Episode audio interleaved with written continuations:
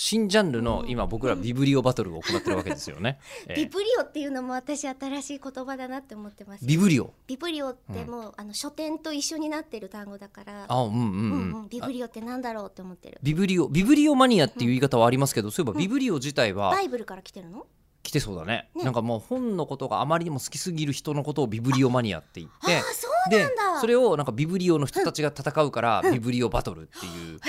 言葉は確かにあるんですよ。うん、ああののおお互いにとか超強そう だよね個人はビブリオではなく、個人はビブ、ビブいなんだろう。 なんだろう。ディクション。やいやそういうのとこうすこう集合体をだってビブリオって呼ぶんでしょ多分そうだと思います、うんまあだからそれであのビブリオバトルっていうのは、うんあのお互いにこの本面白いでしょっていうのをお客さんに思わせるプレゼン勝負みたいのがビブリオバトルなんですよ。ああ私絶対向いてないうんだね、うんっていうのが先ほどまでのあの前回までのところ皆さんも聞いていただくと分かるんですけど、えーうろ覚えで推理小説を話すって いう、えーシリーズが。私めちゃめちゃ推理小説読んでたから、うんうん探偵小説とか推理小説ばっかりそれしかもう読むものがなかったからなんでそんな特殊な本棚ないでしょ世のいや中うに。ちの蔵そうだったんですよ蔵蔵蔵ななんていうの蔵書書蔵書庫書庫書庫書庫書庫かな書庫。でも蔵って呼んでうたん蔵って呼んでたの。うんほう蔵行ってくる。えりこどこだい？そうそう蔵。でねでだから蔵からうんこう本を陰干ししたりとかしてうん古い本出してきたりとかえや中ってま村した中村さよんのお和家字の本とはか出てきて中村さんのお家はえ何なの？庄屋さんとかなの？いやう当時ちはですねお医者あそうさなんがの？みたいですねお医者さんだったみたい。 お医者さんは歴史としてくれてないとこちらがかかりづ らい。しかおい確かお医者さん確かあの人お医者さんって人にあの診察されるのかなり問題あるんで。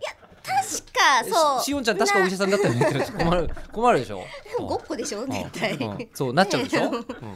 ちは確かお医者さんとか、あとなんか先